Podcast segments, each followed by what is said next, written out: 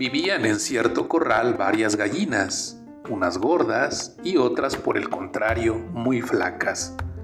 Las gallinas gordas, orgullosas de su buena facha, se burlaban de las gallinas flacas, llamándolas esqueletos vivientes y muertas de hambre.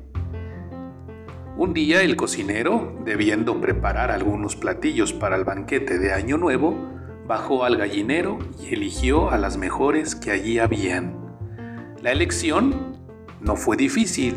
Las gallinas gordas, viendo su fatal destino, envidiaron entonces la mejor suerte de sus compañeras flacas y esqueléticas. Moraleja.